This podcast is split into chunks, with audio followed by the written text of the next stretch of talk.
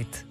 Repetir esta palavra todos os dias. Precisamos de ser gratos, não só pelas grandes coisas, a paz em que vivemos, a saúde que temos, mas também por tantas outras que fazem parte da normalidade dos dias. Agradecermos a quem trabalha de madrugada para que possamos viver melhor, agradecer um sorriso inesperado, uma criança que nasce saudável, uma viagem sem acidentes, um trabalho remunerado, um almoço entre amigos. Sermos gratos à vida é sermos gratos a Deus, porque Ele está em tudo o que nos acontece, mesmo quando não nos apercebemos.